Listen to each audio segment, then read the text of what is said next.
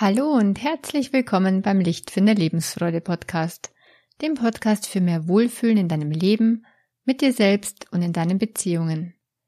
Ich bin Kerstin Bulligan, psychologische Beraterin und Coach für inneren Frieden und Lebensfreude. Und die hast du dann, wenn du eine gute Beziehung nach innen hast und auch nach außen zu deinen Menschen, die dir wichtig sind. Ich freue mich, dass du wieder dabei bist Heute geht es um fünf gefährliche Strategien, die uns die Beziehung kosten können, wenn wir sie nicht irgendwann ändern. Denn die Liebe kühlt dadurch immer mehr ab. Und irgendwann fragen sich beide, warum sind wir eigentlich noch zusammen? Tatsächlich ist es oft so, dass mit der Zeit die Liebe verschwindet und viele Paare denken sich dann, na ja, ist halt so wie bei so vielen anderen, ist doch logisch, wenn man so lang zusammen ist. Es kriselt man ist gegenseitig genervt voneinander oder man hat sich irgendwann gar nichts mehr zu sagen. Doch wann ist es eigentlich losgegangen, das Ganze? Was haben wir falsch gemacht? Und an welcher Stelle sind wir irgendwann verkehrt abgebogen? Ich möchte dir heute ein paar dieser verkehrten Abbiegungen vorstellen, ein paar typische Fallen, die gar nicht so bekannt sind und doch so weit verbreitet. Wenn du diese Fallen kennst, je früher, desto besser, dann kannst du bewusst von jetzt ab andere Wege gehen, nämlich Wege der Verbindung, Wege, die zueinander führen. Vielleicht lassen sich dann auch alte Verletzungen nach und nach wieder heilen. Erste Beziehungsfalle der Konkurrenzkampf. Johanna und Heiner sind von der Feier nach Hause gekommen. Alle Paare aus ihrer Tennisgruppe hatten sich seit langem mal wieder getroffen und zusammen ein Buffet organisiert. Doch Johanna ist stinksauer. Sie ist mal wieder so schlecht weggekommen an diesem Abend. Die Freunde mussten ja den Eindruck haben, dass sie zu Hause überhaupt nichts tut. Da war die Diskussion aufgekommen, wer zu Hause was macht. Und Heiner hatte mal wieder laut hinaus posaunt, dass er den Zwillingen letzte Woche die Pausenbrote geschmiert hat. Ja, genau, zum zweiten Mal seit Beginn ihrer Schulzeit vor drei Jahren, weil sie, Johanna, nämlich da an diesem Morgen so eine Bauchverstimmung hatte, dass sie nicht mehr aus dem Bad rausgekommen war. Außerdem hat Heiner sich bei der Party wieder als der große Chefkoch präsentiert, weil er seinen berühmten Nudelsalat beigesteuert hatte und so getan, als würde er auch zu Hause ständig in der Küche stehen. Dass Nudelsalat und Steaks das einzige waren, was er selbst zubereiten konnte und dass sie, Johanna, Tag ein, Tag aus, jeden Mittag und Abend fürs Familienessen sorgte, das hat er mal wieder mit keinem Wort erwähnt. Der Heiner, der wusste überhaupt nicht, was sie den ganzen Tag leistete mit den neunjährigen Zwillingen, mit der Sorge um die Hausaufgaben jeden Tag, mit dem Haushalt und nicht zu vergessen ihrem Halbtagsjob im Büro. Aber für Heiner war es eben nur ein Teilzeitjob und Johanna wüsste ja gar nicht, wie gut sie es hätte, dass sie jeden Mittag heim durfte. Johanna hätte ja keine Ahnung, was echte Arbeit sei und was Verantwortung für Mitarbeiter bedeutete. Ja, jeder sieht nur seine Welt. Jeder schaut nur auf die eigene Leistung und auf die eigene Anstrengung. Jeder der beiden vermisst die Wertschätzung vom jeweils anderen. Jeder möchte eigentlich so dringend gesehen werden in seinem Wert für die Familie und für den Partner. So kommt es dann immer wieder zum Konkurrenzkampf zwischen den beiden. Und alles dreht sich um die Fragen, wer tut mehr, wer leistet mehr. Dahinter steckt, wer ist der wertvollere, die wertvollere von uns beiden. Wer verdient mehr, wer trägt mehr bei für die Familie. Wer ist letztlich der oder die bessere von uns beiden? Dabei geht es beiden eigentlich um dasselbe, nämlich den Wunsch nach Liebe. Diese unstillbare Sehnsucht nach Anerkennung, die kenne ich auch aus der Arbeitswelt, von den Menschen, die wegen beruflicher Probleme zu mir in die Beratung kommen. Da wird auch allerorts fehlende Wertschätzung und fehlende Anerkennung beklagt. Eigentlich sollte man meinen, müsste doch jeder wissen, wie wichtig es den meisten Menschen ist, dass ihr Wert wahrgenommen und geschätzt wird. Doch so sehr jeder für sich unter dem Mangel an Wertschätzung leidet und selbst gefühlt zu wenig bekommt, so wenig scheinen sie gleichzeitig in der Lage zu sein, anderen auch dann und wann etwas Wertschätzung zu geben. Warum spürt es denn jeder nur bei sich, diesen Mangel, und ist nicht bereit, dem anderen was zu geben? Meine Antwort, weil jeder so sehr mit sich beschäftigt ist, mit der eigenen Person, mit dem eigenen Mangelgefühl. Da geht der Blick für die anderen tatsächlich verloren. Und so lebt jeder in seiner Blase, leidet mehr oder weniger still vor sich hin und beklagt die kalte, interesselose Welt. Hinter der Frage, wer leistet mehr, steckt meiner Erfahrung nach hauptsächlich ein eigener Mangel an Liebe. Stellen wir uns doch die Liebe mal vor als ein Gefäß. Ein Gefäß mit der Aufschrift Liebe. Und dieses Gefäß will bei jedem Menschen gefüllt werden.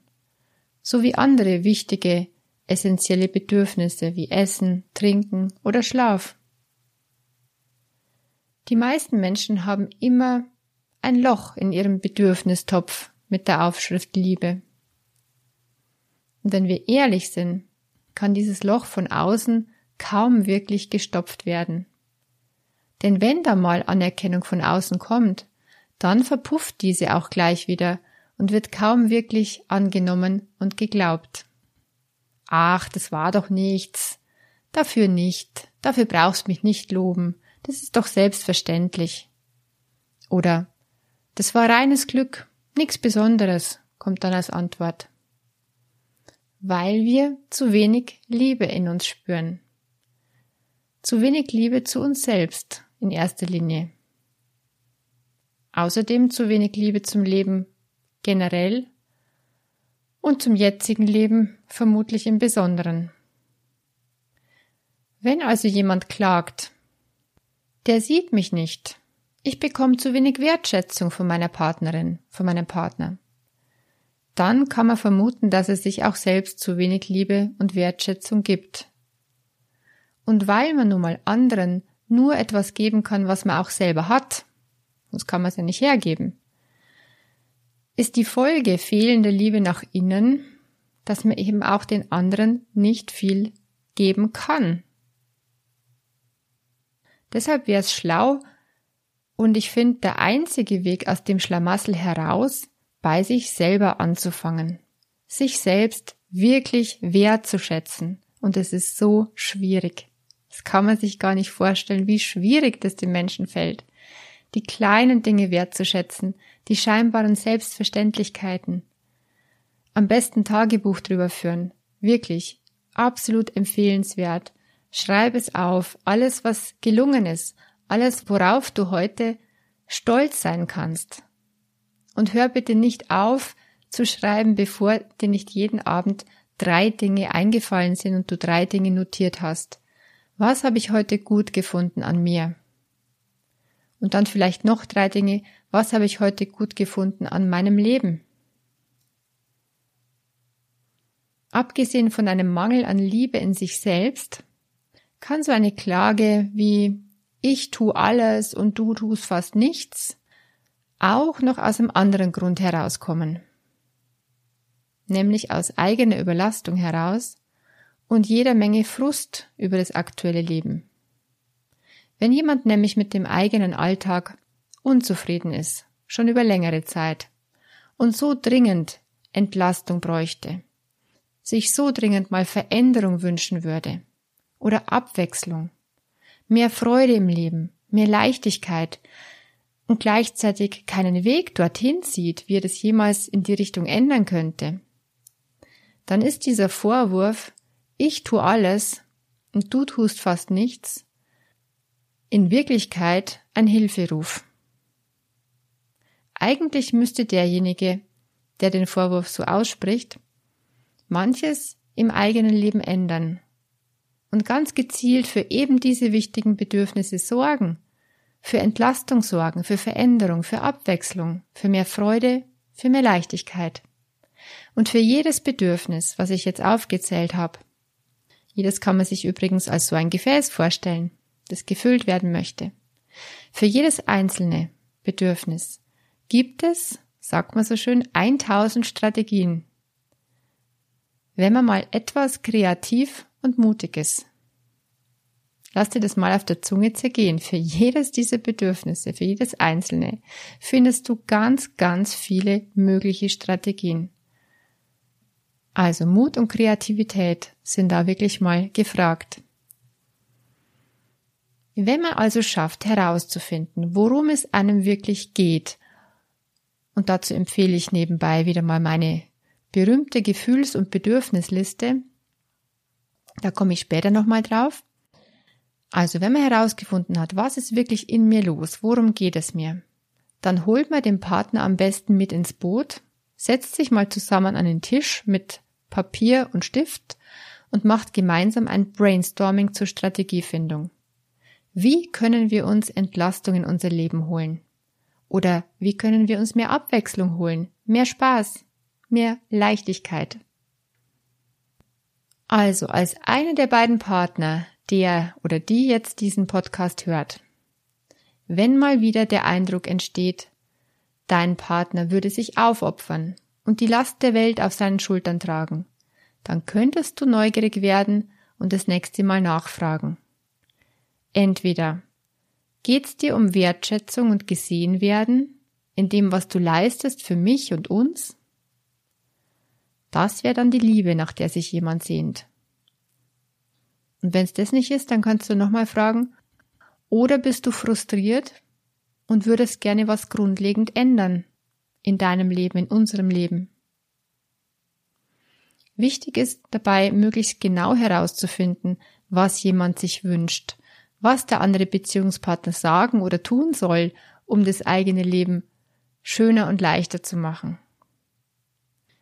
Ja, wenn einer sagt, okay, ich wünsche mir Wertschätzung und gesehen werden von dir in meiner Leistung für die Familie, dann ist es schon mal gut zu wissen. Doch wie konkret könnte das denn aussehen? Was müsste denn der andere ganz konkret sagen oder tun? Tatsächlich sogar wie oft und wann müsste er was sagen oder tun, damit es dann auch wirklich als Wertschätzung wahrgenommen wird und genauso ankommt. Unterschätzen wir bitte nicht die Unfähigkeit der Menschen, Gedanken zu lesen. Wir können es einfach nicht. Du kannst keine Gedanken lesen und ich auch nicht. Und dein Partner kann es genauso wenig, auch wenn er dich schon viele Jahre kennt. Wirklich hilfreich wird es also erst dann, wenn einer so konkret wie möglich sagt, was er sich vom anderen wünschen würde. Es könnte dann sich so anhören, würdest du mich morgens mal kurz in die Arme nehmen und drücken, bevor du das Haus verlässt. Das wäre wirklich wunderschön. Und vielleicht auch noch, was brauchst du, um dich dran zu erinnern? vielleicht findet ihr ein gemeinsames Codewort, um euch gegenseitig auf liebevolle Art und Weise dran zu erinnern. Andere Idee. Wärst du bereit, beim Abendessen den Fernseher auszuschalten und dein Handy auf Stumm zu stellen, damit wir mal Raum nur für uns beide haben? Ja, das waren jetzt ein paar konkrete Bitten, ein paar konkrete Ideen, wie man dann wirklich ausdrücken kann, was man sich vom anderen wünscht. Und in Zukunft hoffentlich kein Konkurrenzkampf mehr notwendig ist, beziehungsweise der immer weniger werden darf. Nahtlos geht das Ganze über diese Beziehungsfalle mit der nächsten und ist der nächsten sehr ähnlich. Die zweite Beziehungsfalle, die ich euch vorstellen möchte, ist der Machtkampf. Also Konkurrenz und Macht liegt ja ganz nah beieinander. Die Frage beim Machtkampf, um die sich alles dreht, ist, Wer hat Recht? Wer weiß es besser? Das hat damit zu tun, dass wir so sehr überzeugt sind, im Recht zu sein. Wir glauben so fest, dass wir doch so gut informiert sind. Wir haben alles drüber gelesen und gehört und im, im Fernsehen angeschaut und ja, wir wissen die Wahrheit natürlich. Willst du Recht haben oder glücklich sein? So hat's Marshall Rosenberg mal gesagt, der Begründer der gewaltfreien Kommunikation. Weil, So hat er weiter gesagt, beides zusammen geht nicht. Also willst du Recht haben oder glücklich sein? Stell dir ruhig diese Frage immer mal wieder. Wenn man einmal kapiert hat, dass die eigene Landkarte, die man so als Meinung mit sich herumträgt oder als Perspektive mit sich herumträgt, dass diese Landkarte nicht die Landschaft ist, die tatsächliche Landschaft da draußen, dass jeder die Welt durch die eigene Brille anschaut und diese Brille gefärbt ist von den eigenen Erfahrungen, von den eigenen Denkmustern, von den eigenen Prägungen, die noch aus der Kindheit kommen. Wenn man das mal sich so bewusst ist, dieser, dieser Brille, dieser eigenen Landkarte von der Welt, dann kann man innerlich einen großen Schritt auch mal zurücktreten. Und dann weiß man, okay, das ist jetzt deine Wahrheit und das ist meine Wahrheit. Und beides ist manchmal wahr und möglich, dass es nebeneinander steht. Im Zweifel könnte man eigentlich immer sagen, du hast recht. Denn tatsächlich ist es gar nicht so unwahrscheinlich. Und glaub mir, es entspannt augenblicklich. Der Klügere gibt eben nach. Dem Klügeren ist die Beziehung nämlich wichtiger als das Beharren auf angeblichem Recht. Und wahrscheinlich kennst du das auch. Man war sich so sicher, dass man Recht hat und später kommt dann raus, oh, äh, es hat doch nicht ganz gestimmt. Es hat sich dann viel später doch als äh, Unrecht herausgestellt. Ja, Mai, und dann ist schon passiert gewesen. Also viel Lärm um nichts ist es manchmal. Also du hast recht, der Klügere gibt nach, dem ist die Beziehung wichtiger. Dritte Beziehungsfalle ist das Bloßstellen, sich beklagen und lustig machen vor anderen. Manche Paare machen sich geradezu einen Sport daraus, manchmal ist es auch nur einer von den beiden, dass er sich vor Bekannten oder Freunden gerne über die Partnerin lustig macht. Da genügt schon ein Augenrollen, wenn sie mal wieder von ihrer Laktoseintoleranz erzählt oder er von seiner Erkältung letztes Wochenende. Männerschnupfen, haha. oder wenn er vor allen sagt, ich würde mir echt wünschen, dass ich jeden Abend ein warmes Essen bekäme. Ist es zu viel verlangt oder was? Und sie dann, ach nee, wenn du mal um halb sechs und mal um halb acht kommst, dann erwartet der Herr, dass ich immer bereit stehe? Oder sie vor Freunden, er wieder mit seinem Sport, meint wirklich, er würde den nächsten Marathon gewinnen. Und er zurück, ach, und du mit deinem Yoga, das kostet ein Heidengeld und bringt doch eh nix, wie man sieht. Wenn du bisher gern gestichelt und gelästert hast, mach es doch von nun an besser. Wenn dir was an deiner Beziehung liegt, merk dir, es ist ein No-Go, den Partner vor anderen schlecht zu machen. Nicht einmal das berühmte Augenrollen ist cool, glaub mir.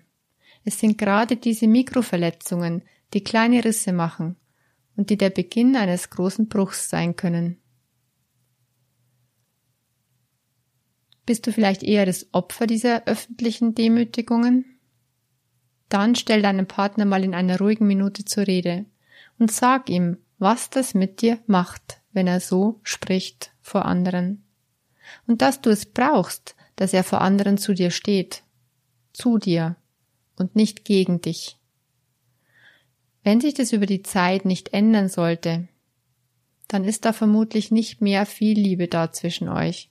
Und du musst dir tatsächlich überlegen, ob dir diese Beziehung noch überwiegend gut tut. Die vierte Beziehungsfalle. Schweigender Rückzug. Ich habe auch noch bestrafen dazu genommen. Der andere soll büßen für diese Bemerkung, für dieses Verhalten. Er oder sie hat's einfach nicht verdient, dass ich jetzt nett bin. Also Sex gibt's definitiv die nächsten Tage keinen. Wenn ich schweige, wird er schon merken, wie sehr mich das verletzt hat. Die Mauer zwischen beiden wird immer höher. Sie ist irgendwann kaum mehr einzureißen. Das Herz dahinter ist abgekühlt. Fazit. Schweigender Rückzug ist höchstens dann eine gute Idee, solange der Ärger ganz frisch ist. Weil solange er ganz frisch ist, ist es tatsächlich schlau, sich zurückzuziehen und ihn erstmal verrauchen zu lassen. Wenn er dann nicht mehr ganz so akut ist, dann sollte man jedoch zeitnah drüber sprechen, was einen gestört oder verletzt hat. Und so ein Schweigen über längere Zeit ist tatsächlich beziehungstödlich. Wie man sowas dann ansprechen kann, so eine Störung, das macht man am besten in den vier Schritten der Brückenkommunikation. Und darüber erzähle ich euch was in meinem nächsten kostenfreien Webinar. Das heißt, ich lasse mich nicht mehr ärgern.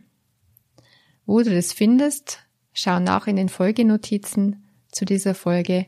Da findest du einen Link, beziehungsweise auf meiner Website im Bereich Angebot und Kostenloses. Ja, die fünfte Beziehungsfalle, die ich dir heute vorstellen möchte, die heißt selbstverständlich nehmen. Den Partner, die Partnerin für selbstverständlich nehmen. Du bist ja immer da, Dir bin ich mir sicher. Bei dir kann ich meinen Frust abladen. Bei dir kann ich endlich ich sein. Bei dir kann ich Dinge sagen, die ich sonst niemandem sagen würde. Zu dir kann ich sogar gemein werden, und du bist immer noch da. Was einerseits ein sehr verstecktes Kompliment ist, ist andererseits auch eine Riesengefahr.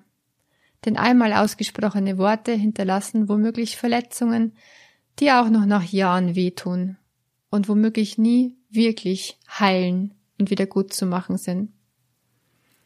Also gerade wenn uns jemand wirklich wichtig ist, gerade wenn wir eine Beziehung nicht gefährden wollen, sondern eigentlich behalten wollen, gerade dann sollten wir echt auf unsere Worte achten und auf unser Verhalten, auch eben diesem liebsten Menschen gegenüber gerade diesem liebsten Menschen gegenüber.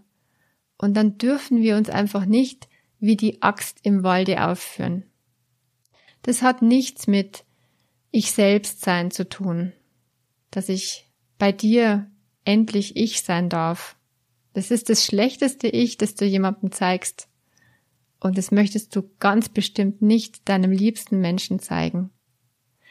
Dein Partner, deine Partnerin ist kein gefühlloses Stück Holz, und muss und wird nicht alles aushalten. Und wer das immer noch glaubt, ist echt blauäugig angesichts der Trennungen und Scheidungen außen herum.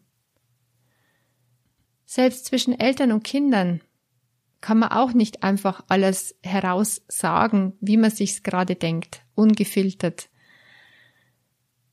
Auch da brechen Beziehungen ab.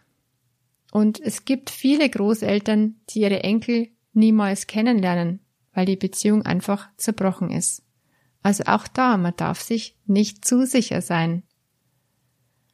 Ungefiltert sollte man Frust und Wut auch und gerade bei den Liebsten eben nicht herauslassen. Dass es dennoch ein unwahrscheinlich verbreitetes Thema ist, zeigt die Beliebtheit meines Blogartikels. Der heißt, warum sind wir eigentlich gerade zu unseren Liebsten oft so gemein? Ganz ehrlich, wenn da draußen die Gemeinheiten gerade in der Partnerschaft und in engen Beziehungen so üblich und an der Tagesordnung sind, so selbstverständlich, dann wundert's mich nicht mehr, dass so viel in die Brüche geht. Und wenn du nicht willst, dass deine Beziehung auch den Bach runtergeht, dann nimm den anderen nicht länger für selbstverständlich und mute ihm bitte nicht all deine Launen und Ausbrüche zu. Ich möchte noch mal kurz die fünf Beziehungsfallen zusammenfassen. Erstens war der Konkurrenzkampf. Wer leistet mehr? Wer hat mehr Liebe verdient? Steckt da dahinter. Oder vielleicht auch ein Ausdruck des persönlichen Frusts mit der aktuellen Lebenssituation. Zweitens der Machtkampf. Die Frage, wer hat Recht? Wer weiß es besser? Dritte Falle, das Bloßstellen vor anderen, das sich beklagen, das Jammern über den anderen, das sich lustig machen vor allen anderen. Die vierte Falle war dann der schweigende Rückzug, das Bestrafen des Partners, anstatt dass der Konflikt angesprochen wird. Und das fünfte war, den Partner, die Partnerin selbstverständlich zu nehmen und ihm alles zuzumuten, weil er ja so sicher da ist, so scheinbar sicher da ist. Ein lieber Mensch ist tatsächlich etwas ganz Seltenes und Kostbares. Beim Kennenlernen, beim Anbahnen einer Beziehung, da behandelt man den anderen wie einen echten Schatz. Wenn man genau dies über die Jahre so beibehalten würde, dann wäre das Wort Schatz auch nach Jahrzehnten der Beziehung noch ein von Herzen raus ehrlich gemeintes und kein ironisch zynisches, wie es manche Paare verwenden nach vielen Jahren. Gute Verbindungen sind echt was extrem Seltenes, gerade über längere Zeit, und sie sind's wert, wie echte Schätze behandelt zu werden. Jetzt noch ein bisschen Werbung in eigener Sache. Meinen kostenlosen Webinarvortrag habe ich ja schon erwähnt. Und gleichzeitig findest du auf meiner www.lichtfinder.com Seite unter Angebot und kostenloses auch den Link zum E-Booklet Going Deep mit meiner berühmten Gefühls- und Bedürfnisliste, mit der du für mehr Klarheit in dir sorgen kannst und die übrigens auch schon die vier Schritte der Brückenkommunikation enthält.